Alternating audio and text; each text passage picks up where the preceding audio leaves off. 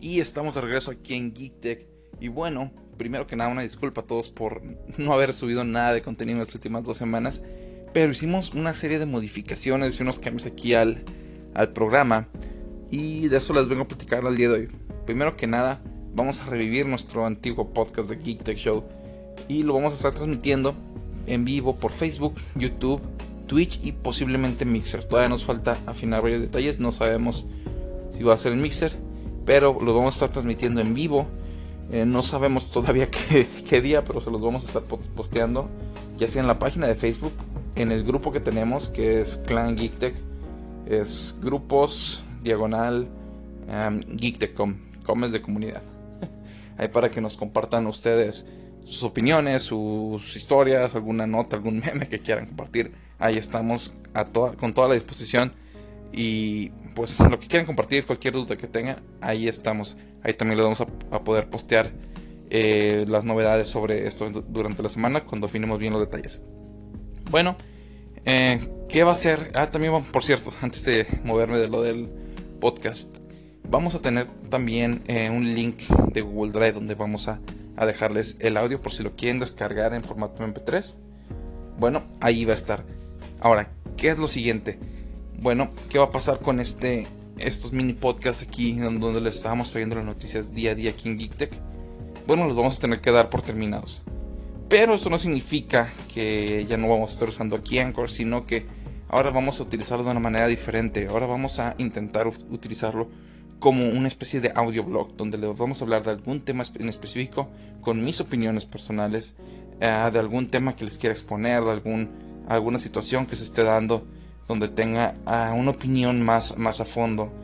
Y bueno, esta semana tuvimos la Gamescom, bueno, estamos teniendo la Gamescom y les quiero hablar un poco de Xbox y de los detalles que está pasando con pues el Xbox One X y el problema de las exclusivas. Estamos, se los voy a platicar ahorita que regresemos de esta pequeña pausa. Y no se vayan, enseguida regresamos.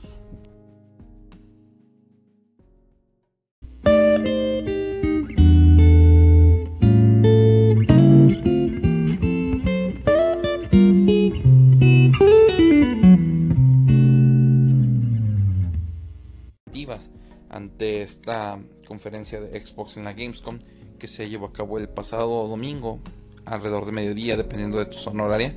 Para mí fue las 2. Y bueno, muchos sabrán que Microsoft está teniendo una crisis con, con sus juegos exclusivos. No hay realmente. Y los que son exclusivos son juegos muy chicos, son indies y también se están publicando para PC. Realmente el único juego exclusivo que tienen es Halo 5 y tiene años que salió. Realmente es una crisis bastante, bastante dura porque no tengo ninguna no tengo ninguna excusa para yo comprarme un juego para Xbox porque siempre la mejor versión es la de mi PC. Pero bueno, tienen esta consola increíble, el Xbox One X, que sí, son 500 dólares, pero vale cada centavo. Es un muy buen precio por el hardware que te están dando. No es suficiente para hacer 4K real y tiene varios detalles, muchos corren a 1440 en checkerboard, si no es nativo, etcétera, etcétera. Sí, sí, está el marketing un poco engañoso con, con las dos consolas, con PlayStation 4 Pro y con Xbox One X. Son engañosas porque no son consolas 4K reales. Pero lo que te están ofreciendo, lo que te está ofreciendo el Xbox One X en específico, es muy, muy buen eh, hardware, es algo muy, muy bueno por el precio que te están dando.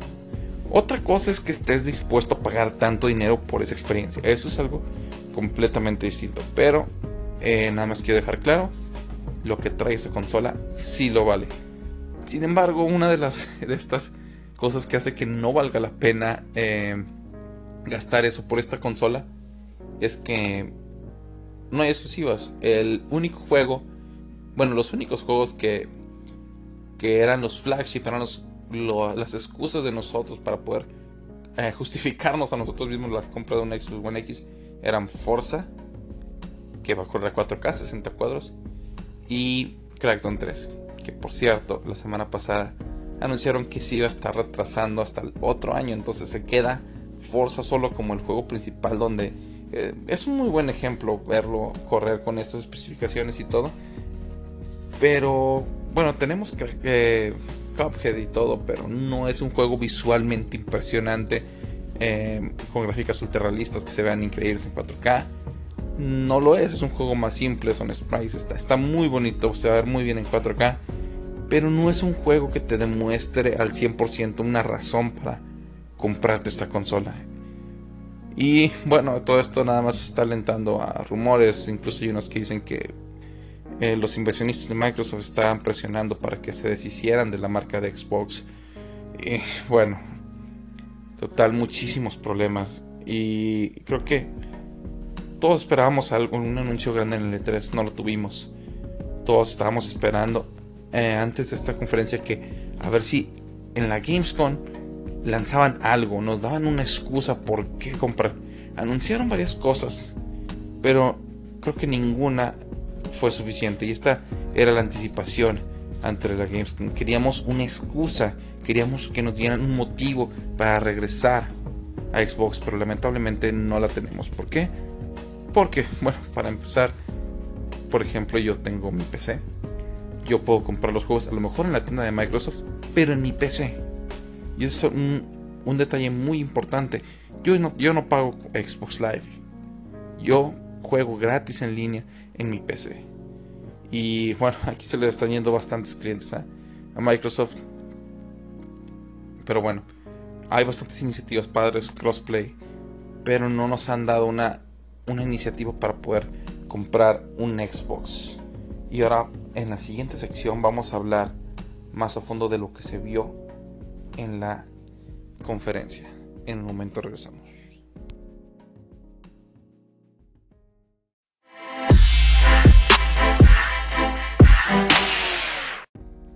Y ahora sigue ya la conferencia en sí, que realmente no fue una conferencia, llamémosla la transmisión, únicamente la transmisión en vivo que hicieron. Porque simplemente fue los desarrolladores pasando a un sillón con los hosts para ser entrevistados. Eso fue todo lo que vimos.